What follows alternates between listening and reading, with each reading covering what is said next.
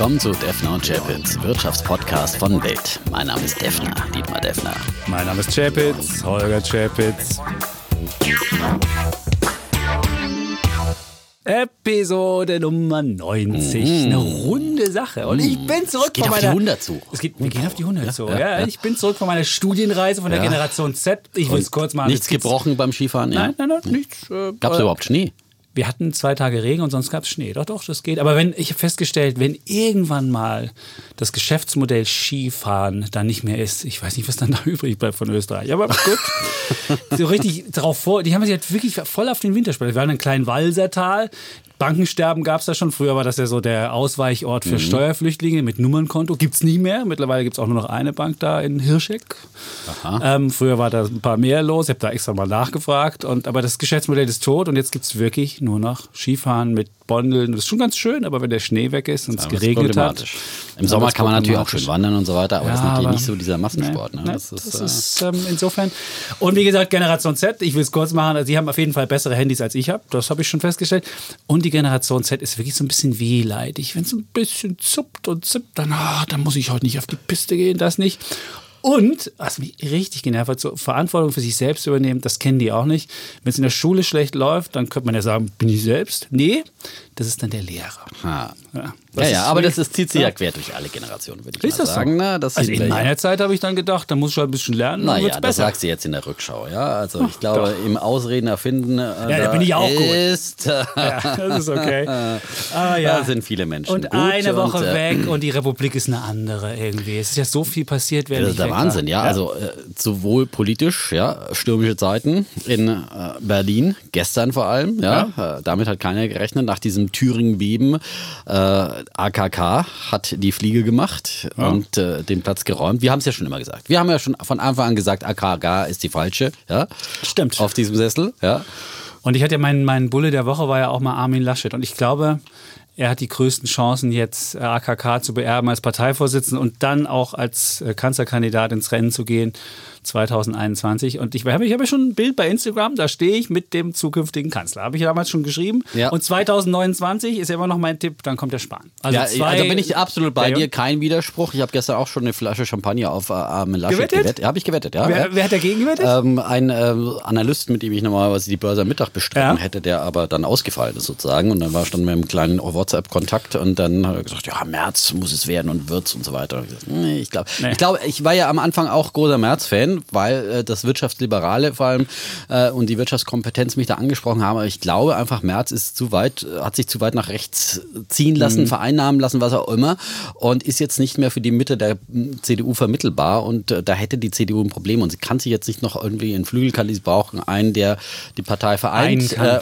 Armin Laschet wäre das sicherlich, weil er auch so ein bisschen was, ne? Jovial nach, der, nach. Mutti kommt jetzt Vati, ja. Genau. Aus Aachen. Und wir haben ihn ja kennengelernt beim Weltwirtschaftsgipfel, Ja. also äh, zugehört äh, und äh, da hat er wirklich sehr, sehr kompetent gesprochen und so weiter und hat auch wirklich viel äh, Wirtschaftskompetenz und ist und gar der die nicht Probleme der Leute kennt. Ja. Das fand ich das Absolut. Faszinierende. Der und er kann auch Sachen wirklich Drauf. Tacheles reden. Ja, ist nicht so eine. Man hat immer das Gefühl, er ist so ein bisschen so ein Softie und so weiter. Und aber und auch gestern sein erstes Statement, das er gegeben hat, sehr sozusagen staatsmännisch würde ich sagen.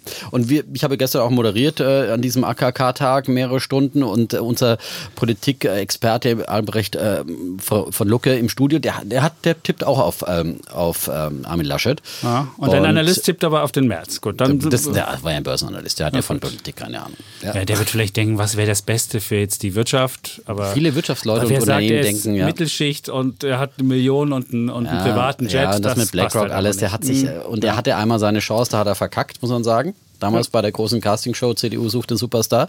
Ja, und ähm, in entscheidenden Momenten verkackt er immer. Und er hat auch keine wirkliche Partei- und äh, Regierungserfahrung. Und ich glaube, jetzt wollen die CDU, die haben jetzt nur noch einen Schuss frei. Ja, und da gehen sie kein großes Risiko mehr ein. Also gut, sind wir beieinander.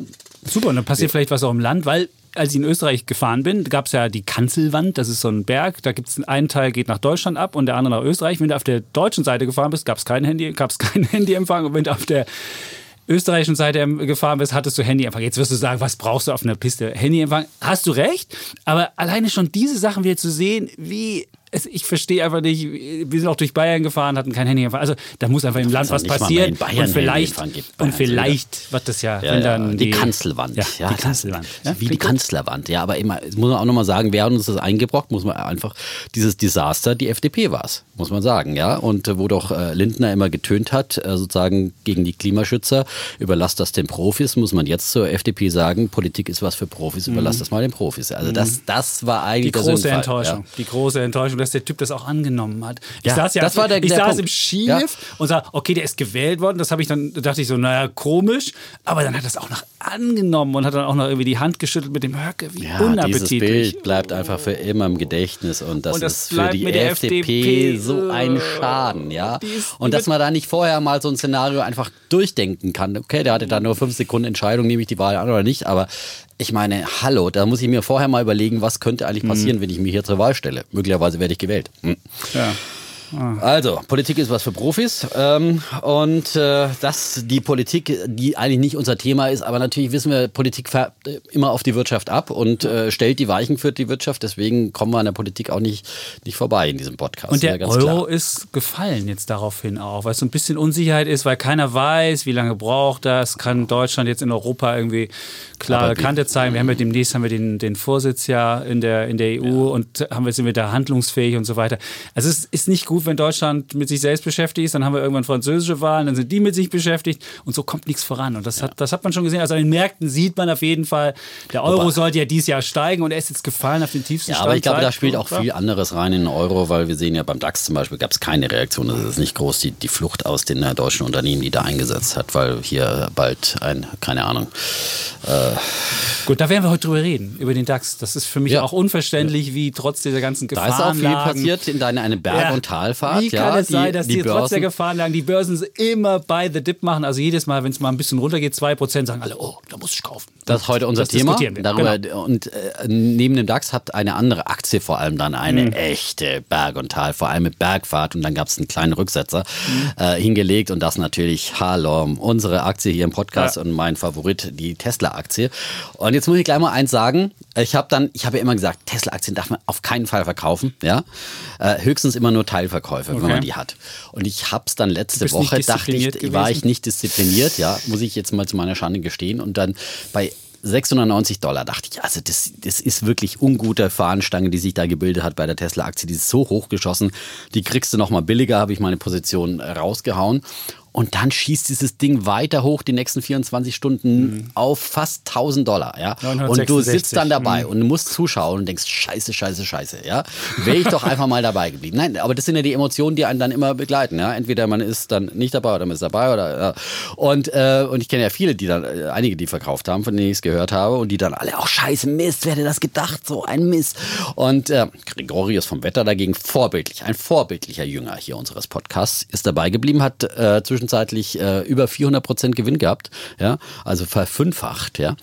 Und ich habe dann doch noch meine zweite Chance bekommen. Äh, ein paar Tage später ist sie noch mal ähm, kurz abgedippt auf 690 Dollar. Bin ich wieder reingegangen mit der Hälfte der Position. Ja, ich kann mir schon durchaus vorstellen, dass die wieder, wieder noch mal tiefer fällt. Ähm, aber auf der anderen Seite muss man einfach dabei sein.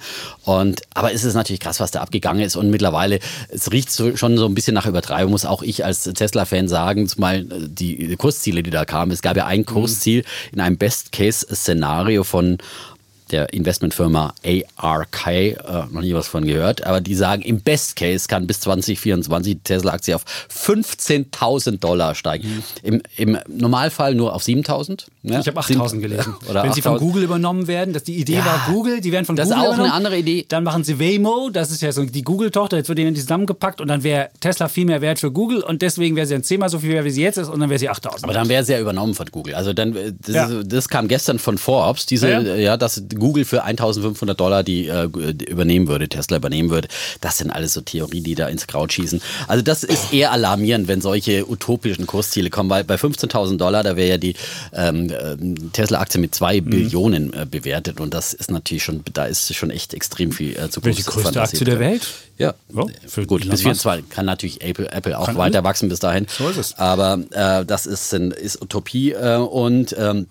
Auf der anderen Seite hört man jetzt von immer mehr Leuten, oh, kann ich jetzt Tesla-Aktien kaufen und so weiter. Gib mal das bei ist, Google ein Schuttei und dann geht's bei Tesla Stock. Es ist lustig, wird automatisch aktualisiert. Should I? Und dann gibt es Should I stay or should I go? Das ist Ja, das ja. oberste. Und das zweite geht dann Should I buy Tesla Stock? Ja, Also das ist die große Frage, auch in der Redaktion. Das ist für mich ja immer so ein Abbild, na, ich höre mich ja immer so um und so. Und dann kam eine aus der Online-Videoredaktion äh, zu mir, die, auf die ich seit Jahren auch einpredige, wie ich auf alle einpredige und sage, kauft euch ETF-Sparpläne, macht das, kauft Aktien so. Nein, bitte keine Aktien, bitte keine Aktien, bitte keine ETFs, oh, das ist gefährlich, Risiko. So, und dann, oh, ich glaube, ich kaufe jetzt zum ersten Mal in meinem Leben Aktien, nämlich von Tesla, ja, als du da so hochschoss. Also das ist äh, so, das ist so ein antizyklisches Zeichen, dass da eine gewisse Übertreibung und äh, da ist, aber auf der anderen Seite, ich glaube an die langfristigen Perspektiven von Tesla und auch wenn es da nochmal einen Rücksetzer geben sollte, aufgrund der überkauften Lage aktuell, äh, glaube ich, langfristig hat die Aktie Potenzial. Deswegen sollte man einfach nicht nicht rausgehen, höchstens einen Teil mitnehmen. Wenn man irgendwie verdoppelt hat, kann man die Hälfte verkaufen oder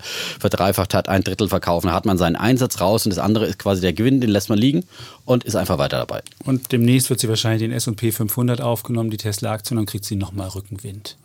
Bleibst du jetzt Tesla-Bär oder bist du auch schon umgefallen? Nein, aber ich habe natürlich mir die Studien angeguckt, warum sie jetzt, warum sie jetzt weiter steigen sollen. Eine Geschichte ist ja, während der normale Autokonzern 4% des Umsatzes für Werbung ausgeben muss, ist es bei Tesla null. Und das Zweite, wa- was jetzt so die Runde macht, wie man das äh, verargumentieren oder rationalisieren kann, warum die Aktie so hoch steht, ist, naja, die Marge wird halt steigen, die Betriebsausgaben sind gerade mal 10% der Sales und das wird immer weiter fallen und das wäre so wie Apple damals, die wären auch am Anfang, da würden die halt wahnsinnig steigen und dann hätte man dieses Geschäftsmodell mit wahnsinnig hohen Margen, anders als bei den anderen Autokonzernen. Wir hatten ja heute, wir nehmen es ja am Dienstag auf, die Daimler-Zahlen, die waren ja katastrophal. Und wir müssen sagen, wer letzte Woche zugehört hatte bei unserem Gast Ja. äh, Christian Röhl. Ein wunderbarer ja, Podcast. Ein Ich hab mir das wunderbarer- nochmal angehört. Das war es, wunderbar. Es war wirklich war toll, ja. Und Ja. wir haben so viel positive Resonanz. Jeder, der diesen Podcast noch nicht gehört hat, Sollte ob er für tun. Dividendenaktien Interesse hat oder nicht, äh, er sollte diesen Podcast unbedingt hören. 75 Minuten geballt, wirklich Informationen und Unterhaltung rund um Finanzmarkt. Und der hat ja auch gesagt zu Daimler sozusagen, lasst euch nicht von einer hohen Dividendenrendite blenden, weil das kann ganz schnell passé sein. Und so schnell war es jetzt auch passé. Äh, Die Daimler hat die Dividende von 3,25 Euro, glaube ich, auf 90 Cent, 90 Cent. gesenkt. das war ja. die tiefste Schätzung. Er hatte ja letzte Woche hatte ja Kollege Röhl auch die Schätzungen dabei, die reichten ja von 90 Cent bis irgendwie 3 Euro. Und äh, Daimler hat es jetzt am unteren Ende der Im Erwartung Schnitt gemacht. waren die Analystenerwartungen bei 1,50. Ja, Ja, ja. So. Das ist, jetzt ist halt keine Dividendenaktie mehr. Aber besser, man kürzt jetzt Dividende und versucht ins Geschäftsmodell zu investieren, als dass man irgendwie nicht richtig investiert und immer so halb gute, gute Sachen nur macht. Nur was mich jetzt irgendwie frustriert hat an den Zahlen, die machen überhaupt keine Margen mehr. Die machen die Hälfte der Margen von Renault. War das nicht mal ein Stern? War das nicht mal, Ja. glänzte das nicht mal? Und war das nicht mal irgendwie ein Margengeschäft und Gelddruck? Und jetzt guckst du dir das an und denkst dir so, eh? Jürgen Das- Pieper, der bei mir heute auch in der Börse am Mittag war, das Ja. Video kann man sich auch nochmal anschauen, und der hat in einem anderen Interview gesagt, da macht ja selbst Opel bessere Margen mittlerweile Oh. sozusagen. Selbst Opel, ja. Und das ist natürlich ein Das Vergleich. Also frustrierend. der Ja. jahrelang defizitere Konzern, ja. ja. der so mit Mühe und Not, ja. Und jetzt muss ich sozusagen Daimler und der stolze Mercedes-Stern als äh, Mhm. schlechter als Opel beschimpfen lassen. Das ist natürlich wirklich ein Abstieg. Wir sind gespannt, ob es äh, Daimler hinkriegt mit der Wende in die neue Automobilzukunft. Wir hatten doch getippt, dass sie mit, mit BMW fusionieren. Die haben ja noch ein paar bessere Margen. Insofern, vielleicht, wenn man es zusammenlegt, dann kann man sich die sind, Ausgaben das sind sparen. zwei wirklich äh, zwei äh, Halblahme. Ja. Und, Defensiv. Es wäre ein defensiver Merger. So würde man das nennen. Halblahm. Jetzt naja, unser Stolz der deutschen Wirtschaft jetzt hier als Halblahm zu bezeichnen. Ja, ich, ich finde, die einzigen, die es äh, kapiert haben, auch äh, den Schwung Richtung E-Mobilität, ist wirklich VW.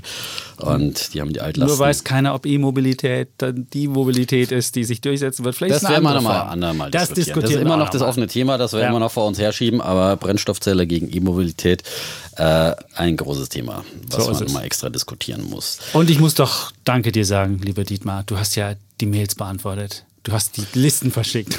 Zum Schluss, ja, ich habe mal übernommen, als äh, Wahnsinn. äh, Holger im Urlaub war. Ja, und Wahnsinn. äh, es, war- ich habe jetzt gar keine mehr ausge... Mir hätte wirklich so viele tolle, äh, also so viele tolle Mails, die Ja. da kamen und so viel auch Dank, äh, was die Leute schreiben und Beispiele, die Leute bringen, wie sie selber eingestiegen sind, wie sie jetzt wirklich diesen Vorsatz aus unserer Neujahrsepisode 85, glaube ich, was, ja, unser Financial Empowerment wirklich zu Herzen genommen haben und jetzt das umsetzen, was wir gesagt haben. Und jetzt, ja, bis Mitte Februar habe ich ja gesagt, Stichtag, da sollte dann der Sparplan stehen. Und also wer es jetzt noch nicht gemacht hat Ja, von Folge dann, 85, genau, jetzt müssen wir noch ja. mal sagen, jetzt aber mal Nein, los. Was ich auch interessant fand, dass viele haben einfach geschrieben, dass sie mit so viel Widerstand dann umgehen müssen. Von der Freundin, von den Eltern, von, von, von, vom Chef, was auch immer. Äh, Die sagen, was, Aktien, lass die Finger davon, das ist gefährlich und so weiter und so. Das zeigt einfach mal auch, wie die, schlecht die Stimmung gegenüber Aktien immer noch in Deutschland ist. Und äh, das zeigt einfach immer noch, welches Potenzial da ist äh, in, in Zeiten der Übertreibung im Jahr 2000. Da wollte jeder überall über Aktien sprechen, im Sportverein, in der Umkleidekabine, überall im Bus und im Taxi. Und alle kannten nur noch ein Thema, das war die Übertreibungsphase. Und jetzt ist immer noch diese Phase der äh, Untertreibung, der äh, sozusagen der Angst äh, und der Skepsis da. Und deswegen ist da immer noch viel Potenzial für den Aktienmarkt. Das ist gut. Insofern prima, wer es noch nicht gemacht hat, sollte die Folge unbedingt nochmal hören. Da erklären wir nämlich, wie das geht. Und wenn so viel Dank ist, können wir noch ähm, darum bitten, vielleicht noch eine Stimme zu bekommen beim Deutschen Podcastpreis für den Publikums Award. Läuft aber nicht mehr lange. Der läuft ne? noch. Bis Ende Februar kannst du noch stimmen. Bis Ende Februar. Bis Ende Februar Ja. kann man noch für Defner und Schäpitz stimmen. Ja, Das ist schön, da wird man uns sehr freuen. Genau. Ja, gegen diese geballte, prominente Kon Konkurrenz, die heutzutage alles Podcasts machen. ja. Gut. Hast du noch was, was du benennen wolltest? Sonst könnten wir mit unseren Bullen und Bären, mit unserer Rubrik äh, kommen und vielleicht. Können wir damit Hast du was? Anfangen. Gut. Ja, soll ich anfangen? Ja, klar. Ja, mein Bulle der Woche ist ein Buch, das demnächst auf den Markt kommt, am 16. März 2020, äh, äh, auf Deutsch. In der englischen Originalversion gibt es das Ganze schon. Es ist äh, geschrieben vom äh, Wirtschaftsnobelpreisträger Robert Schiller. Den haben wir ja auch in Davos gesehen Ja. zumindest. Der Ja. war, machte etwas zerknautschten Eindruck. Ja. Der war ein Schatten seiner selbst Ja. nur noch, der Schiller. Das war wirklich, der war schon, der war schon irgendwie gesundheitlich fitter drauf. Also Ja, er sah so ein bisschen, saß in der Ecke und stand, war Ich irgendwie. sah ihn da auch mal vorbeilaufen, so als ich da in meiner Kameraposition So ein bisschen stand. huschig. Aber wie halt so ein bisschen zerstreuter Professor, ne? Ich meine, wie man sich so einen Wirtschaftsnobelpreisträger vor. Aber er war schon mal ein bisschen, aber er hatte aber auf jeden Fall ein neues Buch geschrieben und das heißt die narrative Wirtschaft, wie Geschichten die Wirtschaft beeinflussen. Das ist natürlich auch für Journalisten ein interessantes Buch, weil äh, unser Job ist ja sozusagen Geschichten zu erzählen, also nicht erfundene Geschichten äh, wie beim Spiegel, sondern echte Geschichten. Nein, ähm, und äh, darum geht es letztendlich, Narrative äh, zu finden, ähm, die dann möglicherweise auch viral gehen. Und, ähm, So wie das- Tesla-Aktie, So wie die Tesla-Aktie. Ja, ist zum ist Beispiel ein Narrativ. Narrativ, Das ist ein ja. wunderbarer Narrativ. Gutes, Beispiel für ein Narrativ im Augenblick. Ja, Das hat alles, was eine gute Geschichte braucht. Einen Protagonisten wie Elon Musk, äh, irgendwie dann so Science-Fiction-Elemente, wie sozusagen, ja, wir erobern die Zukunft und dann Elon Musk, der ja die auf den Mars fliegen will. Und all SpaceX das. haben wir auch noch im ja. Angebot. Genau, Ja, ja. wir, wir- All das Ja. äh, packt die Leute und äh, hat lange gedauert, bis dieses Narrativ gezündet hat. Aber jetzt äh, zündet er und deswegen sind viele natürlich bei Tesla dabei. Und äh, Christian Röhl hat ja letzte Woche auch so schon von Aktien gesprochen, die eine Religion sind, Mhm. wie Warte auch. Deine Warte ist dann nicht viel besser, ne? wo man auch nichts dagegen sagen darf gegen die Jünger. Äh, Tesla ist auf einem ähnlichen Niveau, ist, hat noch nicht Eingang in das Buch gefunden, aber ist auf jeden Fall gehört dazu. Ähm, aber ähm, er nennt andere Beispiele, zum Beispiel Bitcoin. Mhm. Ja, Bitcoin als den Bitcoin-Narrativ auch eine Riesengeschichte. Ist er wieder bei sagt 10, wollte ich nur kurz sagen. Ist Ja, jetzt wieder bei ja, bei 10.000, 10, ja, ja. klar. Also es kommt jetzt wieder so ein bisschen, weil dieses Halving jetzt kommt. Ja, hatten wir auch einen Podcast ja, ja hatten wir ja. auch schon im Podcast äh, rechtzeitig darauf hingewiesen, auf jeden Fall, wer sich äh, dafür interessiert.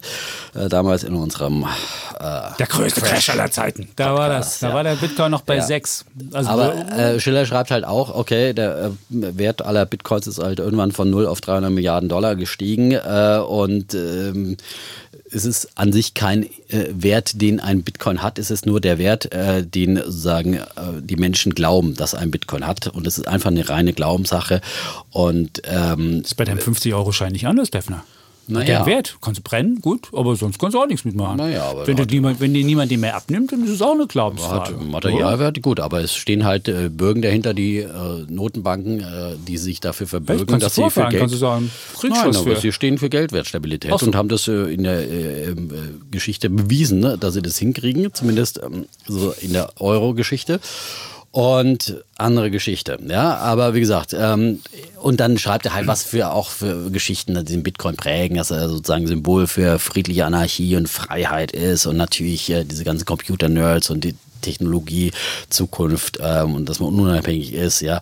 All das fließt ein, natürlich auch dieser sagenumwobene Erfinder des Bitcoin. Äh, das macht halt diese Bitcoin-Geschichte zu einem Narrativ, der dann irgendwann eben viral ging und den, den Bitcoin eben auch im Kurs hat so explodieren lassen. Und er schreibt halt, es gibt halt viele, viele solche Narrative, die in der Vergangenheit eben äh, die Wirtschaft beeinflusst haben. Ähm, die Idee, dass Immobilienpreise immer äh, nie fallen sozusagen, hat ja zum Immobilienboom und der, der Blase vor allem dann in den USA geführt, die uns die Finanzkrise eingebrockt haben, dass äh, Firmen zu groß sind, um zu scheitern, dass äh, Tech-Aktien immer nur steigen, weil sie die Zukunft äh, der Technologie repräsentieren und so weiter und so fort. Und äh, es gibt da ganz, ganz viele Beispiele und er sagt halt, die Wirtschaftswissenschaft, die klassische Wirtschaft berücksichtigt diese Narrative, ob sie nun wahre Geschichten oder nur Mythen sind, viel zu wenig. Und man muss viel mehr darauf schauen, was die Menschen sozusagen äh, so bewegt. Und darum geht es in diesem Buch. Da kriegt man sehr viel Hintergrundwissen und äh, über sozusagen Emotionen, die auch Anleger beschäftigen, die die Wirtschaftsakteure äh, beschäftigen. Und da ist ja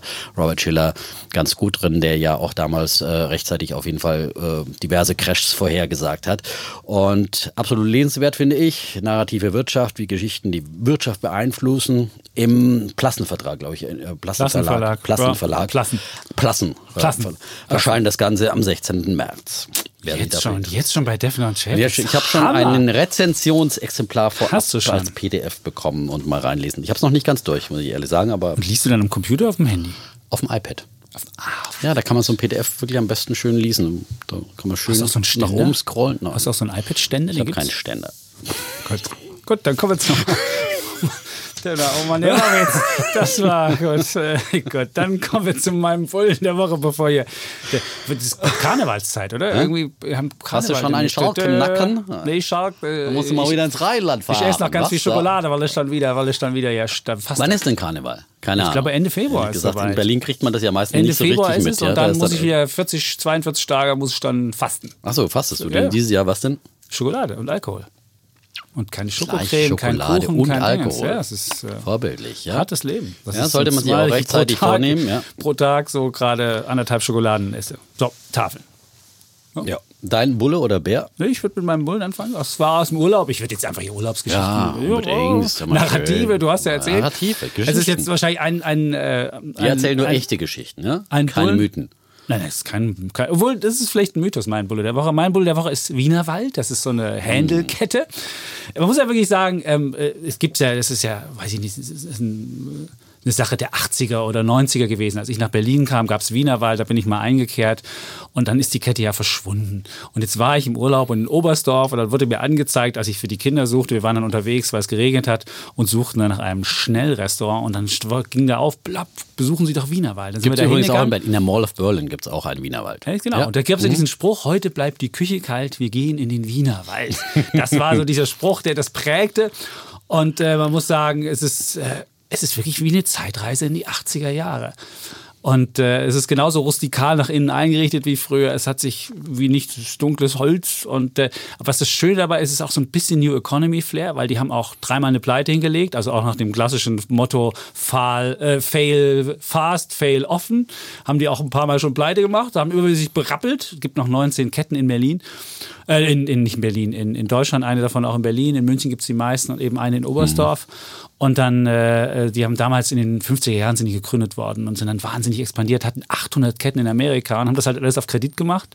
Und irgendwann äh, lief das halt nicht mehr so richtig. Dann haben die Banken gesagt, "Hm, vielleicht äh, können wir das nicht weiter kreditieren. Und dann sind sie halt pleite gegangen und haben so ein paar Mal Neuanfänge gemacht. Dann hatten sie die Hühnerpest, die nicht richtig lief und dies. Dann hatten sie dieses neue Konzept Wienerwald Express. Das soll ein bisschen wie so ein, wie so ein McDrive oder sowas sein, wo du vorfahren kannst und dann gleich deine Hähnchen mitnimmst. Aber wir saßen dann da in dieser Gaststube vom Wienerwald und dann gab es so wirklich so ein halbes Händel auf dem Teller und so. Also es war, Das sind wirklich leckere es war, Händel, ja, es war lecker. Die, ja. die Soße war ein bisschen plump, aber gut, egal. Auf jeden Fall fand ich, das war so eine, so eine wer eine Zeitreise mal machen möchte in die, in die 80er Jahre und mal wissen will, wie das, wie das war damals, der geht zum Wienerwald und äh, lässt die Küche kalt. Und deswegen sage ich, mein Bulle der Woche ist Wienerwald. Das ist eine wunderbare Kette. Also es, man darf jetzt keine kulinarischen Genuss da erwarten, aber es ist wirklich lecker. Wenn man Nein, Lust aber ein so ein- leckeres, gutes Ja. Händel. Also man gibt es schon Unterschiede ne, bei so Händel. Ja? Und ich komme ja aus Bayern, da weiß man auch was. Weißt du, was ja, gut ist? Ne? Ja. Kennt man sich aus. Es gibt auch dieses Händel. grüne Händel, auch dieses Logo. Da hat sich Und vor allem, ich finde ja das Kartoffelsalat. Kartoffelsalat und Hähnchen ist für mich ja immer wirklich so ein Gedicht. Ja, das muss auch Hast du mit Kartoffelsalat? Ja. Ne, ich habe das so, aber so ein das halbes Händel. Mit, mit, so einer, mit so einer komischen Soße. Die Wenn, war man schon, wenn man schon mal in den Winterwald geht, dann Okay. Kartoffelsalat dazu. Ja. Sehr schön. Gut, dann kommen wir zu deinem Bären. Hast du mein einen Bär der? Woche, genau, habe ich auch. Hast du? ja. Du einen Bären? Habe ich, habe ich, habe ich. Ist auch schon ein paar Tage her, die Meldung, aber ich wollte sie nicht unter Tisch fallen lassen, nachdem wir das letzte Mal ja einen Gast hatten. Es muss einfach nochmal gewürdigt werden. Und zwar Gewürdigt? negativ. Ja. Der Bär? Äh, ja, der, der, der Bär. Das Comeback eines Auslaufmodells hat das Handelsblatt dazu geschrieben.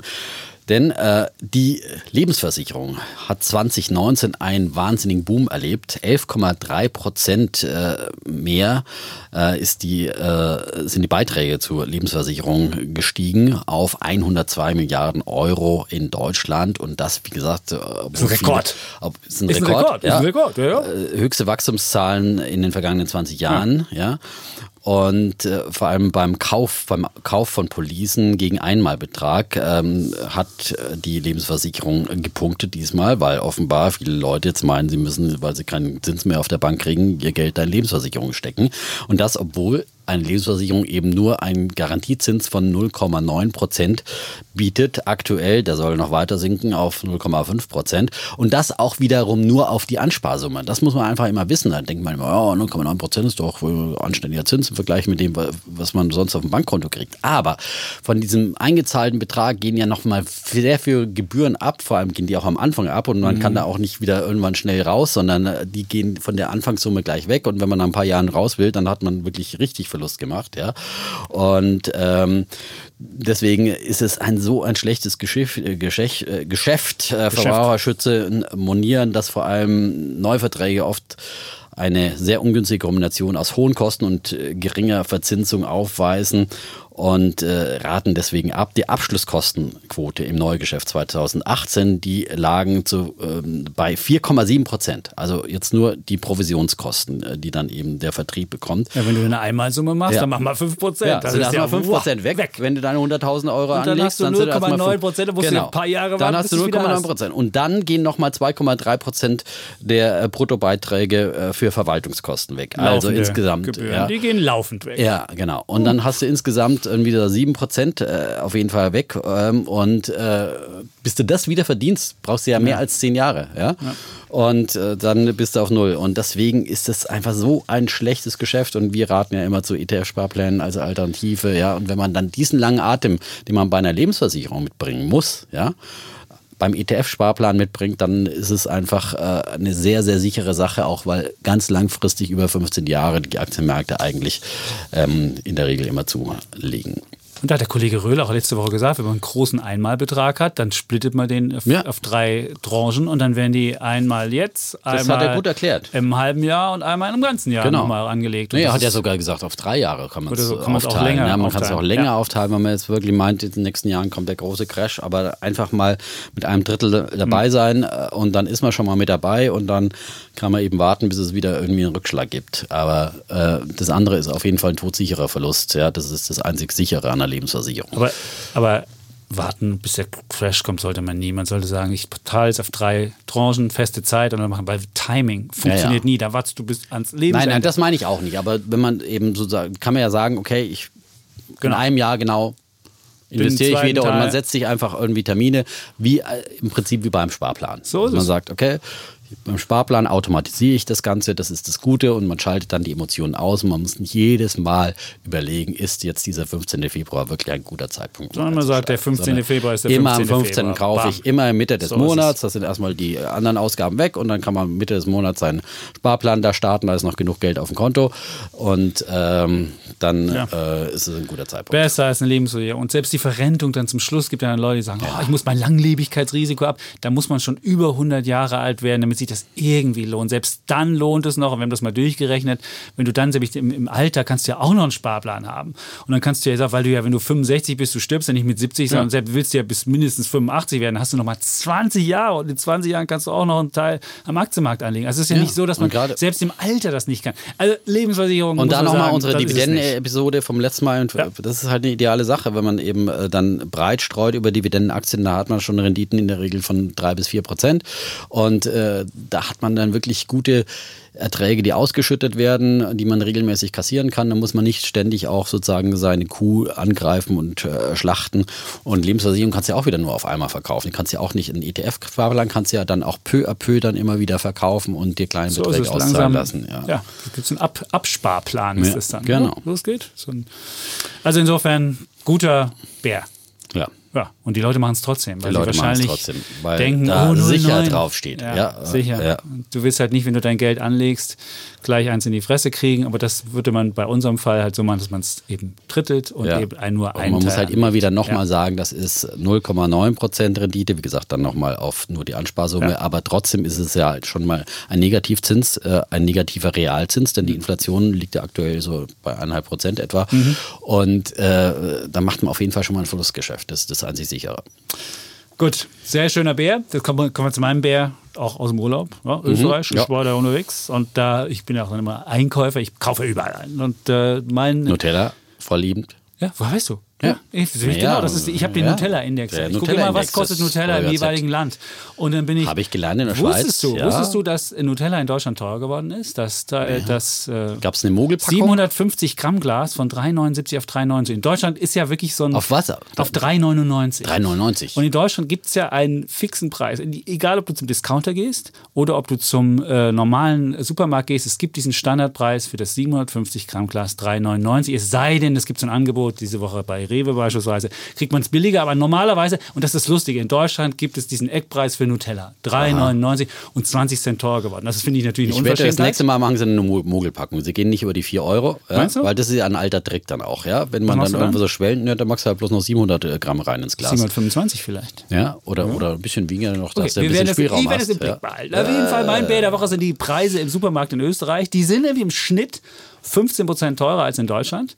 Und das Nutella-Glas, die 750 Gramm Glas, von dem ich gerade gesprochen habe, kostet aufs Kilo gerechnet in Österreich 6,25 Euro und in Deutschland 5,32 Euro. Ja? 5,32 Euro. Das Kilo. Das ist, wenn du das Ach, das 750 Kilo. Gramm Glas machst. Also. Ja, ja, ja, ja, ja. okay. Du musst immer auf Kilo hochrechnen, weil Ja, das ja, ist ja. nicht so vergleichbar. Und da sieht man also 15% Unterschied.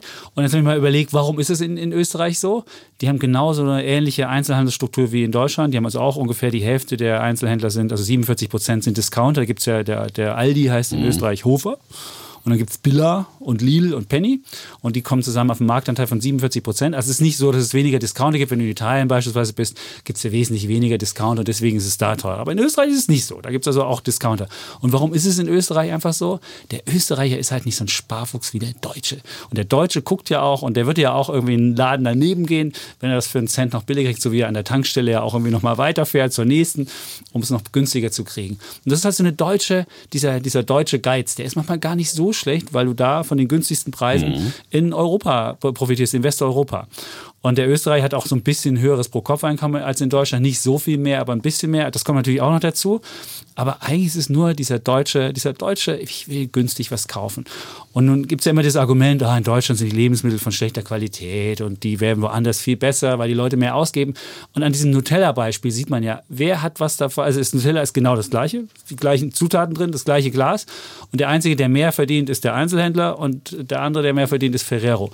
Also insofern dieses Argument, Deutschland hat schlechtere Lebensmittelqualität, weil es weniger ausgibt, ist völliger Blödsinn. Freut euch darüber, dass Deutschland so, so knausrige Menschen gibt Ja. wie mich, die auch mal in einen anderen Laden gehen, um was billiger zu kriegen. Und deswegen, mein Bär der Woche sind die Preise im Supermarkt in Österreich. Und die Da Knausrigkeit für Deutschland, das wäre dann mein Bin ich bei dir? Ich bin ja auch ein großer Schnäppchenjäger und kaufe eigentlich Ja. auch bei, bei den normalen Supermärkten am liebsten nur die Sonderangebote und ansonsten beim Discounter.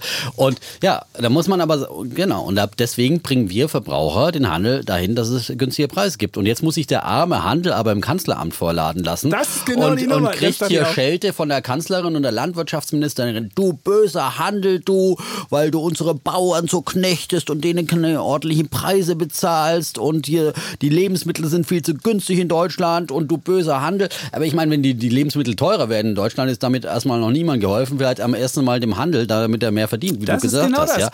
Und der Bauer kriegt nicht unbedingt am Ende mehr. Ich gebe zu, die, die Preise für Milch sind halt relativ niedrig in Deutschland. Aber- die sind die niedrigsten überhaupt, Ja. weil die Deutschen eben auch so. so Aber so es liegt halt auch an Überproduktion der Landwirtschaft. Das muss man halt auch mal sehen. Ja, man produziert hier äh, fett subventioniert vom Staat eh schon, ja, äh, bis äh, sozusagen äh, über alle äh, sagen Milchkannen voll, ja, im Überfluss und äh, und dann jammert man, dass man eben keine vernünftigen Preise kriegt, weil es einfach zu viel Angebot gibt und man produziert ja auch noch für den Weltmarkt, ja, und dann fallen auch die Weltmarktpreise und kann der deutsche Handel also am allerwenigsten dafür und äh, die armen Bauern, die dann immer so tun, ach, ich bin der kleine Bauer und ich muss sterben. Es sind riesen Agrarindustrien, die auch äh, Erzeugerverbände haben, die nicht alleine verhandeln. Da wird immer getan, der arme kleine Bauer steht diesen riesen Handelsriesen gegenüber und so weiter. Von wegen, die haben auch Erzeugergemeinschaften, Molkereigemeinschaften, die dann Preise aushandeln, die da auch eine Marktmacht haben. Und äh, ich finde, ähm, der Verbraucher hat schon recht, dass er günstige Preise haben will, ja, und ähm, den Rest muss dann die Politik regeln. Wenn sie sagt, das Fleisch ist zu billig, ja, dann muss man halt einfach auch da über Fleischsteuer. CO2-Steuer nachdenken. genau. Eine Fleischsteuer, eine Ganz CO2-Steuer und So sagen, es. okay, da wird eine CO2-Steuer und deswegen fordern wir auch immer einen ordentlichen CO2-Preis, dann regelt sich das alles wieder von selbst, aber deswegen muss man nicht die Handelsmechanismen äh, sozusagen von. Angebot Nachfrage und irgendwie jemand hier einen Pranger stellen. Genau, das finde ich sehr. Was ist jetzt das ist ja Wer groß. Ja, ich wollte es sind noch mal uns so einig erläutern heute. Jetzt müssen Wir wir zur uns so Diskussion einig, hier ja, kommen. Das ist, das ist mir jetzt zu einig, das geht so nicht. So, also unser Thema Kommen wir mal heute. zum Thema. Möchtest du es einleiten? Ich würde Nee, es einleiten. Ich würde einleiten. ein, Also ich finde ja, ich, brennt äh, dir unter den es, Nagel. Es Also- brennt mir auf oder unter den Nägeln. Ich weiß gar nicht, was es brennt. Unter den Nägeln, glaube ich. Ist es auf? Ich weiß es nicht. Da müssen wir. Unter es, gab so ein, Nägeln. es gab so ein Buch von Reinhard Essig, glaube ich, für so deutsche Redewendungen. Muss ich nochmal nachschauen. Woher das kommt. Woher es kommt. Also woher es kommt und wie es Also. richtig heißt. Ob es jetzt unter den Nägeln oder auf den Nägeln brennt. Ähm, aber auf jeden Fall geht es kann ja um. nichts brennen. Ein, ein Nagel hat ja oben keine, äh, keine Nerven, wo du irgendwas spürst. Dann muss es drunter brennen. Muss es unter dem Nagel brennen. Gut, dann brennt es mir also unter den Da Nägeln. kann es richtig brennen. Hast du schon mal Also so, so einen Zehennagel, der so halb abgeht? Oh, wunderbar. das brennt so richtig. Podcast im Kopf, Defner. Sehr schön. Narrative. finde, Das, sind Narrative, ja. So, wer jetzt bei Minute 36 abschaltet, Weil er kurz Schmerz empfunden hat, dass er wieder richtig wach geworden ist. Ja, oh ja, ich erinnere mich, ja. Gut, wunderbar, haben wir das auch. Kommen wir jetzt zu unserem Thema. Es geht um den ähm, Coronavirus oder das Coronavirus. Ich habe gelernt, dass der Kenner sagt das Virus und der, Der, der ähm, Viruskenner. der Viruskenner sagt das Virus und nicht der Der Virus. neue, das neue Virus sein Genau. von es geht um das ausgesprochener Qualität. Coronavirus, was so ein bisschen wie ein schwarzer Schwan auf die Welt gekommen ist. Keiner hat das ja vorausgesehen. Und mittlerweile gibt es mehr als 1000 Tote und das ist schon deutlich stärker als die Toten, die damals die SARS, der SARS-Virus hatte. Ähm, jetzt sagt man aber, naja, die Zahl der Neuinfizierten fällt und, und die Zahl der, der Toten wird, geht, nimmt nicht zu, sondern nimmt ab. Und deswegen, die Chinesen gehen wieder zur Arbeit, alles wie gehabt, Investoren kaufen, die Märkte na allzeit hoch. So beide Dip-Mentalität. Und da sage ich ganz ehrlich, der Coronavirus, das Coronavirus, jetzt hätte ich schon fast wieder falsch gesagt, ist für mich als einfach schon ein Schock für die, für die Weltökonomie, der nicht so leicht sich, sich ähm, so leicht vorbeigeht. Jetzt mögen die Chinesen wieder arbeiten, ähm, aber das ist, es gibt immer noch viele Geisterstädte. Wenn du in China ähm, deine Mitarbeiter wieder an den Arbeitsplatz holst, dann musst du denen eine Atemmaske geben. Es werden pro Tag nur 22 Millionen hergestellt. Das reicht längst nicht aus. Insofern wirst du weiterhin nur Kurzarbeit oder, oder auch nur mit, mit begrenzter Kapazität arbeiten. Und äh, das, das Weitere ist, ähm, global ist die Dis Disruption auch zu spüren. Du hast Lieferketten, die jetzt ausfallen, Autohersteller, die nicht mehr produzieren können. Ähm, du hast alleine schon das chinesische Neujahrsfest, was um zehn Tage verlängert worden ist. Und wenn du mal überlegst, ähm, die Arbeitstage im Jahr sind ungefähr 250, dann machen zehn Tage schon 4% weniger Output aus. Und jetzt wird an den Börsen immer die Geschichte erzählt, naja, bei SARS war es auch so, V-förmiger äh, äh, Verlauf, dann ging es erst runter und dann wieder hoch. Aber 2003 SARS war halt China nur für ungefähr 4,5 Prozent der, ähm, des, der, der, Weltwirtschaft zuständig und jetzt steht China für 17 Prozent der Weltwirtschaft. Wenn du da 4 Prozent weniger Output hast, dann wird das natürlich wesentlich äh, gravierende Auswirkungen haben als 2003, als es nur 4,5 Prozent waren. Und was noch gravierender ist, China steht für ein Drittel des Wirtschaftswachstums, das ist Zuwachses. Wir haben ungefähr ein Wirtschaftswachstum in der Welt von 3 Prozent und 30 Prozent dieser 3 Prozent Zuwachs kommen aus China. Und wenn da was jetzt nicht so stark ausfällt, dann wird das natürlich auch in der Weltwirtschaft zu spüren sein. dann sieht man die Lass Konsumenten. mich mal, weil du hast schon so viele Punkte genommen. Ja. Also fangen wir vielleicht erstmal an bei diesem Ho, ho, ho, schwarzen Schwan, äh, das Virus, das äh, irgendwie auch ein großer Narrativ ist. Und natürlich hat es in den Medien einen riesen Aufschlag gegeben. Ja. Und äh, auch an den Märkten erstmal gab es einen richtigen Einbruch in der vorletzten 3% Woche. oder Nein, so. äh, der DAX ist unter 13.000 gerauscht, äh, von vorher äh, Rekordniveaus 13,6 und das war schon eine Woche der absoluten Korrektur. Und dann hat man sich über das Wochenende wieder besonnen und die Woche drauf war dann schon wieder eine Erholungswoche. Das ist richtig. Aber erstmal gab es an den Börsen schon eine Panik, eine Verkaufspanik, muss man so sehen, weil Tage? eben diese, no, fast eine ganze Woche. Äh, Gerade mit dem, am Freitag ging es so richtig vor dem Wochenende nochmal richtig äh, mit Schmackes abwärts. Ähm, und muss man sehen. Das ist das eine. Ähm, dann äh, die medizinische Geschichte. Ja, äh, natürlich ist das ein neues Virus, äh, das äh, einfach jetzt mal so wie ein schwarzer Schwan auf den Plan getreten ist. Aber es ist jetzt nicht die Pest und die Cholera, die irgendwie äh, die ganze Menschheit dahin zu raffen droht, wie man das jetzt in der Berichterstattung vielleicht manchmal den Eindruck hatte äh, in den ersten Tagen und Wochen, als es so hochpoppte. Nein, das sagen ja Experten einmütig und Ärzte, dass es ungefähr vergleichbar ist mit der Grippe von der Sterblichkeitsrate und, und Infektionsgefahr her. Also es ist ähnliche Geschichte und an der Grippe sterben in Deutschland viel, viel mehr Menschen in diesem Jahr. In Deutschland der Grippesaison seit äh, Oktober 36.000 Infizierte und 57 Tote allein in Deutschland an der Grippe gestorben. Ja, schreit einer äh, sozusagen, oh, die Grippe und so weiter. Nein, in Deutschland die Diskussion, muss mich mal eine Kinder impfen lassen? Nein, ist doch nicht nötig und so weiter und so fort. Man kann ja bloß froh sein, dass Corona nicht hier ausgebrochen ist, weil äh, äh, sonst äh, natürlich die ganzen, wenn es einen Impfstoff schon gäbe, äh, die ganzen Impfgegner sozusagen dagegen rebelliert hätten. Also, ähm, die medizinische Bedrohung ist, glaube ich, nicht so groß, wie es teilweise in den Medien dargestellt wurde. Und ich glaube, dass sich das in den Griff bekommen lässt. Die Epidemie ist auch nur eine mehr oder weniger auf China begrenzte Epidemie geworden. Bis jetzt keine Pandemie, was man befürchtet hat, dass das Ganze wirklich so wahnsinnig viral geht, auf die ganze Welt sich äh, alle Wel Wel die Länder mit in den Abgrund reißt, sondern im Prinzip mehr oder weniger ist es auf China begrenzt und es sieht äh, ja gut aus, dass möglicherweise die Chinesen die Ausbreitung jetzt einigermaßen in den Griff bekommen. Das ist äh, der eine medizinische Aspekt. Und dafür wird der Laden zugemacht. Aspekt- Dafür wird China zugemacht. Dafür, aber gut, Siehst du, die haben jetzt zwischen- Maßnahmen Jetzt gibt es zwischen Genau. Singapur und allen, sagen die, nö, kein Chinese mehr zu uns. Ja. Jetzt wird sogar in Deutschland, werden sogar ein paar Messen geschlossen. Also du siehst schon, es wird. Ich sage nicht, dass es keine Auswirkungen hat. Es hat vor allem natürlich, was du jetzt gar nicht so, finde ich, natürlich auf den Tourismus Auswirkungen, auf den Tourismus? Luftverkehr, Ja. ähm, auf, ähm, das sind die hauptsächlich betroffenen Sachen. Und das wirst du auch nicht wieder holen können. Genau. Ja, wenn du also eine abgesagte Geschäftsreise, die holst du nicht jetzt im halben Jahr nach. Genau. Deswegen werden diese Firmen vor allem Einbußen haben. Ähm, andere Sachen, äh, wie äh, zum Beispiel aufgeschobener Konsum, wenn jetzt die Apple Stores in China zu sind äh, und sich jemand unbedingt ein neues Apple-Handy kaufen wollte, dann wird er das halt einen Monat später tun. Deswegen äh, sagt er nicht, ich kaufe jetzt kein Apple-Handy mehr oder ich kaufe mir kein neues Auto oder ich verzichte auf den und den Du wirst nicht Konsum. einen sondern- Starbucks-Kaffee mehr trinken. ja, den Starbucks-Kaffee Und wirst wenn du du nicht die mehr nächste trinken. Reise ja? machst, wirst du nicht Ja. zwei Schallsticker sondern Genau, wirst bei das vielleicht nicht. So bei du, wirst du Kleinigkeiten machen. wird es einen gewissen Naja. Dämpfer geben, aber nicht bei den ganz großen Ausgaben, bei den großen Investitionen. Die Lieferketten teilweise unterbrochen. Auf der anderen Seite ist es so, dass die deutschen Autobauer zum Beispiel sagen, momentan haben wir noch genug auf Lager. Äh, Ein Schiff ist von China vier Wochen unterwegs, ja, bis es Teile nach Deutschland bringt. Und äh, das ist noch eine sehr lange Planungszeit. Da kann man auch teilweise sich Ersatz suchen bei anderen Zulieferern.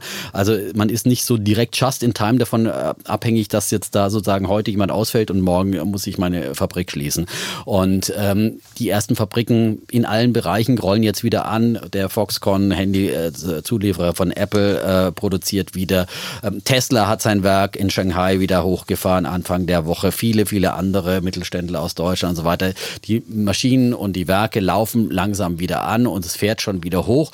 Ein Glück war auch, dass es in Jahr, Neujahrszeit fiel. Dieses, da waren ja sowieso Ferien, also wer, wie an Weihnachtsferien hierzulande, da stand sowieso alles still und deswegen die erste Ausbruch und die, die Hochzeit der Epidemie und Ausbreitung war Gott Die sei Dank in ja da dieser eigentlich Zeit. Weg. Die ist ja, der Binnenkonsum ist ja komplett zusammengeschützt. Normalerweise Ja. machst du zum Neujahrsfest, gibst du ganz viel aus. Ja, da du dies, ist, da ist das, vieles das ist der Strecke weg. geblieben, aber das wird, das ist einfach. wird nicht wieder Es ist eine Delle, es wird eine Delle sein in der vor allem chinesischen Konjunktur, aber es ist keine große Krise. Ein Großteil davon wird wieder nachgeholt, größere Käufe, Investitionen, von Konsumausgaben werden nachgeholt, kleinere Ausgaben, Reisen und so weiter fallen eventuell aus, aber trotzdem wird das Geld dann an anderer Stelle ausgegeben und äh, es gibt Gewinner und Verlierer. Ich glaube, dass der Onlinehandel in, in China sehr profitieren wird davon. Ich glaube, da, das pharmazeutische Unternehmen und natürlich sowieso diese direkt betroffenen Hersteller von äh, Atemmasken, Schutzanzügen und dergleichen sind ja teilweise an der Börse auch wahnsinnig hochgeschossen. Also gibt es Gewinner und Verlierer. Es wird ein bisschen was auf der Strecke bleiben, aber vieles wird auch nachgeholt werden und ist letztendlich nur eine Delle und äh, kein Gut, da, Einbruch, wo man da sich Da bin ich ja ganz anders. Was, was mich ja stutzig hm. macht, ist A, der Ölpreis, der um 20 Prozent eingebrochen ist. Ja, aber das ist ja auch wieder ein Vorteil für die, für die Weltwirtschaft. Ja, ja aber wir haben Anfang des sehen, Jahres ist gejammert. Es eingebrochen. Ja, es ist eingebrochen, aber das und ist wenn ja du auch, sagst, es wird nachgeholt und es wird nichts, es, es, es steht nichts, warum ist es dann bitte schön 20 Prozent? Dann müsste ja auch der Ölpreis wieder das alte Niveau haben. Das zweite, was ich immer sehe, ist der Baltic Tri Index. Das ist so ein klassischer Crash-Indikator. Baltic Tri sind die Frachtraten. Der hat sich der hat sich einfach einmal getrittelt, dieser Index. Der war, der ist auf dem niedrigsten Stand seit 2016. Wenn jetzt die Weltwirtschaft wieder so brummen würde, wenn alles wieder so laufen ich sage würde, ja nicht jetzt. dann würde, dann würde der wieder viel höher stehen. Das tut der er auch steht nicht. in ein paar und das Monaten wieder nächste, höher. Was mich, was mich mhm. wirklich, und da hast du ja auch gesehen, wie ist China mit dieser Krise umgegangen? Und da finde ich eins der, der größeren Probleme, die man jetzt sieht. Du hast ja diesen Arzt wie Li Wenliang gesehen, der damals gewarnt hat, der dafür irgendwie mundtot gemacht worden ist, jetzt selbst gestorben ist. Du siehst, wie die Chinesen mit diesem Ding umgehen. Das war ja fast schon inquisitorisch, wie sie das gemacht gemacht haben. Und dann fragst du dich als Unternehmen, will ich in diesem Land wo so mit umgegangen wird, wo du, wo du eh schon das Problem hast, dass die, dass die Chinesen die Uiguren ausbeuten, wo du, wo du ohnehin schon siehst, willst du in diesem Land willst du danach deine Lieferkette stehen haben. Und da würde ich sagen, das wird nachhaltig Umdenken machen. Wenn du jetzt diese ganze ESG-Welle hast, also für äh, Öko, für Sozial und für Governance-Fragen, dann willst du bei sozialen Fragen willst du nicht mehr in China produzieren. Und da würde ich sagen, wird es ein, wird es ein Umdenken bei der gesamten Wertschöpfungskette das hat aber wirklich sein. gar nichts mit dem Coronavirus Coronavirus. Nein. Du siehst Also nochmal vor Augen, du hast den chinesischen Präsidenten gesehen, wie er da rumläuft in Peking. Irgendwie aber weit abgeschirmt von seinem Volk und dann darf er da irgendwie reden und du siehst, wie dieses Land mit solchen Problemen umgeht und du siehst mit welcher Brutalität, mit wie mit, mit, mit welcher Menschenverachtung teilweise da umgegangen wird, wie ein Krankenhaus da gebaut wird, wie diese ganzen Mit Sachen welcher. Und du Menschenverachtung? sagst- Ja, da, sagst da muss man sagen, Gott sei Dank. Gott sei Dank wird dieses. Äh, Mit Menschenverachtung, Krank- Nein, Gott sei Dank wird dieses? Krankenhaus in, in, in China in, in zwei Wochen gebaut und nicht wie in Deutschland in, äh, zehn Jahren. Ja? Also äh, da hat es naja, natürlich auch, in der, als sie es dann erkannt haben, okay, am Anfang haben sie es totgeschwiegen und äh, versucht unter den Teppich zu kehren. Das war ja natürlich äh, äh, ein ganz großer Fehler. Ja? Und dass das äh, chinesische System keine Demokratie ist, wissen wir alle. Aber ich glaube, das ist eine andere Debatte. Ja? Nee, das Äh, ist nicht eine andere äh, Debatte. Die, wird jetzt, die hast du jetzt ja wieder, die wird ja hochkommen. Du hast erst die Sache gehabt mit den Uiguren, dann musste Ja, die BASF Uiguren erzählen. haben wir- dann seit wie die- lange haben wir dieses ja, Aber dann Uiguren-Thema? musste die BASF erzählen, so, oh ja, sind wir auch, äh, gucken und so weiter. Und dann hast du, und jetzt siehst du dieses nächste Problem und du wirst dir irgendwann sagen, in diesem Land möchte ich nicht mehr so die Lieferketten haben und das soll, möchte ich dann nicht mehr. Und da wird es auch, da wird es auch Bewegungen geben, dann wird es Da keine Luisa nach Neubauer Vietnam, geben. dann gehen sie nach Vietnam und dann äh, Aber, gibt's, äh, aber dann wird, wird es der Weltwirtschaft. Größere, ja, aber, das dein Argument größere, ist doch. Das wird größere Verwerfungen nach sich führen. Wenn du, wenn du Lieferketten veränderst, wenn du Lieferketten unterbrichst, wenn du die Globalisierung um, umkonfigurierst. Und dieses Problem haben, glaube ich, die meisten Leute noch nicht gesehen. Und deswegen sage ich, das wird irgendwann den Leuten noch auffallen, dass dieser Coronavirus das nochmal offenbar macht, dass die Globalisierung in einem Rückzugsgebiet ist Oh, und nicht mehr so läuft. Und dass ich Oh. deswegen sagen würde, wenn das die Menschen mitkriegen, dann wird auch der Markt irgendwann nicht mehr bei the dip machen, Oh. wird er aus der, wird er aufwachen und wird sagen, okay, da muss ich vielleicht mal ein paar Gewinne wieder mitnehmen. Und deswegen wäre meine These, Okay. dass der DAX in diesem Jahr nochmal unter 12.000 geht, damit diese, weil dieses Risiko, was da drin steckt, das ist, das ist in, in keiner Weise, in irgendeiner Weise am, am Markt äh, abgebildet und das würde dann auch dazu führen, dass wir wahrscheinlich eine Rezession in Deutschland hätten und wir haben ja jetzt wahrscheinlich schon diese Woche könnte es, könnte es für die für Oh, das, das. Wirtschaftszahlen gehen Ja, in Deutschland und die könnten im Minus zeigen und ähm, da, da siehst du schon, wie schwach wir in der Weltwirtschaft dastehen. Wir haben keine großen Puffer. Wir können uns nicht leisten, dass China zwei Monate dicht ist. Wir haben wirklich nur ganz, wir haben auch keine Notenbanken mehr, die so viel Pulver haben und dann einfach mal noch weiter drucken und machen können. Das haben wir auch nicht mehr. Und wir, wir, wir leben auf relativ dünnem Eis. Und wenn dann so ein China einfach mal sich mal einen halben Monat zumacht, das wirst du zu spüren bekommen. Und deswegen denke ich, es werden die Leute auch an den Märkten irgendwann mitbekommen. Und deswegen sage ich, DAX 12.000. Und Okay. äh, Die Wette nehme ich natürlich sehr, sehr gerne an. Und ähm, also zum einen nochmal, es sind ja zwei verschiedene Themen, die hier aufgemacht Warum werden. zwei? Ja, das, das andere, die Menschenrechtsproblematik in China ist absolut bekannt. Es ist jetzt nicht so, dass das Coronavirus kommen musste und sozusagen, oh, wir haben da ein Menschenrechtsproblem Oh, das in China. siehst du noch mal sehr also das deutlich. ist, das ist, äh, wenn du um das das ESG-Standards ringst, dann siehst Aber du das diese ist doch Bilder. ein ganz diese anderes Bilder Thema. sind so verheerend. Das ist wie wenn du mit Siemens und diese Sache mit, mit, dem, mit dem Tagebau in Australien, das ist genau die gleichen Bilder und das willst du nicht haben. Und die Unternehmen werden sie irgendwann sagen, das ist mir echt ein Welche Reputationsproblem. Bilder, dass sie, dass sie da ein Krankenhaus bauen oder welche Bilder? Ja, du hast ein Krankenhaus gesehen, wo Gitter vor den Fenstern sind und wo die Leute in nicht besonders schönen Umständen einfach eingepfercht wurden und wo einfach auf Menschenwürde wenig Rücksicht Also die genommen Leute wurde. hier, die Patienten, die aus China eingeflogen wurden, sind auch in der Kaserne einkaserniert und in Quarantäne gesteckt. Also da ist es ja lächerlich zu sagen, die Leute, die in Quarantäne sind, die können einfach so frei raus, draußen rumlaufen. Und äh, letztendlich muss man sagen, äh, ist es dann auch ein Vorteil, dass China dann äh, so strikte Maßnahmen auch ergreifen kann, dass sich das Virus nicht, nicht so schnell ausbreitet. So, aber das ist wirklich ein ganz anderes Thema, finde ich, diese Menschenrechtsthematik in China, äh, als zu, äh, die äh, sozusagen als zu sagen, was hat es jetzt für einen unmittelbaren ökonomischen ähm, eine Auswirkung. Und da bin ich weiter der Meinung, es wird ein Dip sein. Klar wird China abgebremst im ersten Quartal, ein großer Teil davon wird im zweiten Quartal schon aufgeholt werden und dann gibt es ein paar Bremsspuren. Aber China, und das darf man halt auch nicht vergessen, hat massiv gegengesteuert. Du sprachst gerade von der Notenbank hierzulande. In China haben sie massiv Geld um den Markt gepumpt. Viele spekulieren jetzt, dass China auch eine Zinssenkung machen wird und sie werden da reinbuttern und werden es nicht zulassen. Präsident Xi Jinping hat schon gesagt, es, wir sorgen dafür, dass es da keine Massenentlassungen Dass das gibt. Wachstum und so bei weiter. 6% Nein, liegt. Ich Da meine, schon China ist da einfach viel schneller in, in, in Konjunkturmaßnahmen und natürlich auch, weil es ein totalitärer Staat ist. Äh, aber die können halt da einfach mehr machen, schneller machen. Da kann der Trump lange an seine Fett hinreden äh, und die senken die Zinsen nicht. In China wird es halt einfach durchgesetzt. Da und wird dann noch eine Geisterstadt gebaut im Zweifel, damit die Bauwirtschaft brummt. naja, ist okay. Geist, ja, da werden Konjunkturmaßnahmen gemacht und es werden auch anderswo Geisterstädte gebrauch, äh, gebaut, weil, weil äh, oder Immobilien fehlallokiert, ist es keine Frage. Also, aber ähm, deswegen wird China äh, seine Wirtschaft wieder flott machen und sie werden äh, dieses Virus bekämpfen und deswegen wird es, wie gesagt, äh, meine Thesen nur eine Delle geben und die Märkte haben das äh, schon verarbeitet. Für die Märkte ist das Ganze, wenn es jetzt nicht noch überraschenderweise doch eine wahnsinnige Pandemie werden würde und plötzlich die USA äh, wahnsinnig angesteckt werden würden und so weiter, dann ist das Thema für die Märkte ad acta gelegt. Die Märkte konzentrieren sich schon wieder auf andere Dinge. Die sehen, dass die Gewinne äh, der Unternehmen äh, stark ansteigen. So wie bei 70 Daimler. Prozent in den USA, so. im S&P 500, die bisherige Berichtssaison. Ähm, hat gezeigt, dass äh, 70 Prozent der Firmen bessere Zahlen vorlegen als erwartet und man konzentriert sich jetzt wieder auf das. Auf der anderen Seite hat man auch die Hoffnung, dass die Fed möglicherweise nochmal die Zinsen senkt, wenn es doch dicker kommen sollte. Und das Ganze hilft den Märkten. Und das zeigt mir nur noch einmal, dass man sich von solchen Paniken, von solchen Narrativen als Anleger nicht anstecken. Wenn jetzt der Chapitz hier wieder sagt, oh, der DAX fällt unter 12.000, Ist bitte jetzt nicht Problem. verkaufen. Das würde ich Ja, auch nicht machen. Bitte ich nicht. ich sage ja auch nicht, ich sage ja auch nicht, dass ja, du verkaufen sollst. weil- das kannst du ja locker durchstehen. Aber ich sage, es kann nicht sein, dass du eine so wichtige Volkswirtschaft einfach mal zusperrst mit drakonischen Maßnahmen, jetzt mal unabhängig von der Deglobalisierung, die du ja meinst, die, die, die nicht vorhanden ist. Und dass das nicht sich in der Welt in irgendeiner Form zeigt. Und dass wir das nicht in Deutschland, wo wir ähm, einen Teil der Exporte nach China schicken, 8% der Exporte geht nach China, wenn du das dann hochrechnest, hast du ungefähr 4% des BIP hängen an China und dass das nicht irgendwie sich zeigt und reichen schon ein paar kleine Prozentpunkte und du bist in der Rezession in Deutschland. Ein paar kleine Prozentpunkte, Und dann ja. kannst du auch Ja, irgendwann, ja. werden die Leute auch sagen, äh, der DAX bei Rekord und ich habe hier eine Volkswirtschaft, die läuft nicht so, ich habe ein politisches Risiko, ich habe irgendwie Autokonzerne, die nicht laufen, ich habe dies, ich habe das. Das ist, äh, irgendwann der, der DAX ist vollkommen zurückgeblieben und äh, hinkt immer noch der Wall Street hinterher, hat immer noch wahnsinniges Aufholpotenzial. Das erkennen die Leute jetzt und äh, deswegen gehen die Leute wieder rein in die Märkte, sowohl an der Wall Street als auch hierzulande. Und deswegen nur noch eine kleine Geschichte dazu. Äh, Montag letzter Woche, Gregorius vom Wetter sagte mir, stell dir vor, Susanne Schöne hat wegen des Coronavirus ihre ETFs verkauft, weil sie glaubt, es wird alles noch viel, viel schlimmer. Ja? Und dann schlage ich die Hände über den Kopf zusammen und Gregorius hat gesagt, ich habe ja gesagt, er wird die Hände über den Kopf zusammenschlagen. Ja? Er hat es gemacht. er hat es gemacht. So, und dann habe ich gleich mal geschrieben und gesagt, hallo, nicht dein Ernst, ja?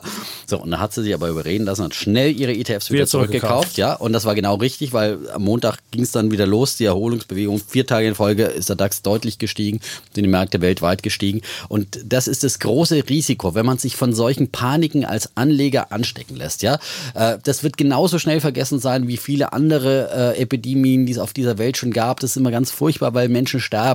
Aber auf der anderen Seite wird man diese Probleme in den Griff bekommen. Da gibt es dann irgendwann Medikamente dagegen und so weiter und so fort. Wir erinnern uns am Anfang des Jahres, Iran-Krise.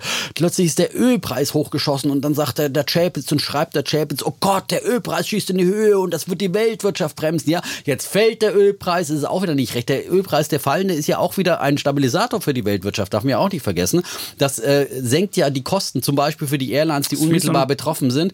Und äh, dann, dann gibt es da auch wieder Wenn positive du keinen Effekte. Flug hast, dann kannst du auch, dann nützt ja auch ein günstiger Ölpreis nichts. Nein, das aber macht ja es, nichts. nein, es ist ja das- völlig. das- wie viel ist das Flugvolumen für die Lufthansa äh, nach China? China. Das ist, glaube ich, ein Prozent oder sowas. Ja, das ist vernachlässigbar. Ja, äh, ein Sturm wie Sabine, der sorgt auch für Irritationen und für Verwerfungen. Ja, und deswegen geht auch Deutschland deswegen nicht unter.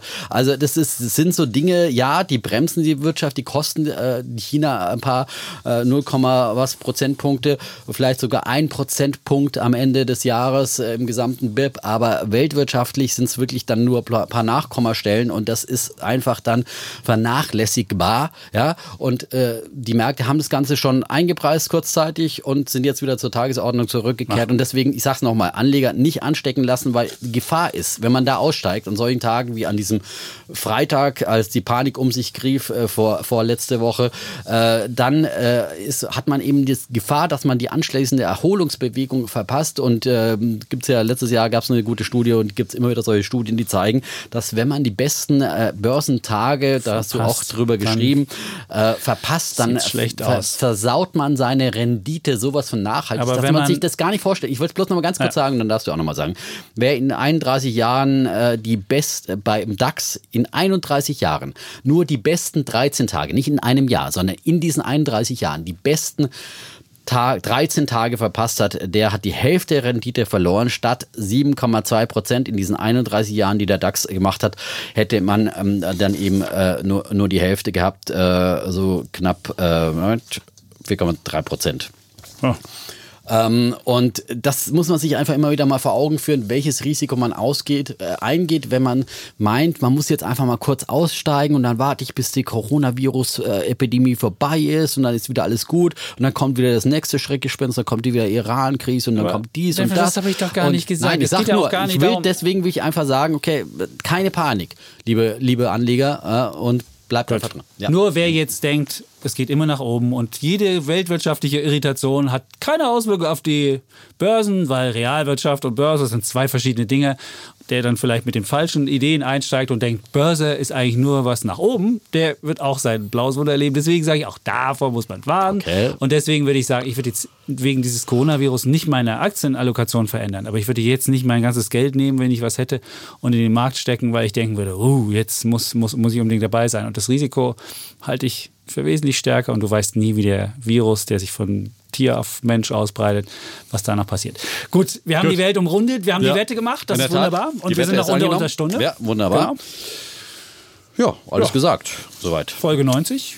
Wir wollen nochmal daran erinnern, dass ihr oder Sie uns für den Publikumspreis beim Podcast, äh, Deutschen Podcastpreis, nochmal voten können dafür. Ich werde das auch nochmal bei meinen Followern jetzt machen. Ja, bei den Twitter-Followern. 97.000. 97.000. Oh, ja, geht auf 97.000. die 100.000 Und wenn jetzt jeder, wenn jetzt jeder zehnmal klickt, haben wir Das wäre natürlich Million. richtig geil. Ja, das wäre wär schon fast. Aber äh, ich glaube, so aktiv sind die jetzt nicht, aber ähm, das werde ich auch nochmal probieren. sind, ist ja ein sehr internationales Publikum. Ja. Und? Ist doch egal. Klicken kannst du auch aus Kambodscha. Das ist mir egal. Hauptsache, Ja, klicken. zählt. Jeder Klick zählt, ja. So ist es. Gut. Ja. Auch sonst kann man uns fünf Sterne geben, noch was kommentieren. Wie immer, kann uns auch eine Mail noch schreiben, wirtschaftspodcast.welt.de und ähm, ja, dann sind wir jetzt durch. Dann sind wir durch und sagen, wie immer, Tschüss, Und ciao. bleiben Bulle, Und Bär. Effner. Und Chapitz.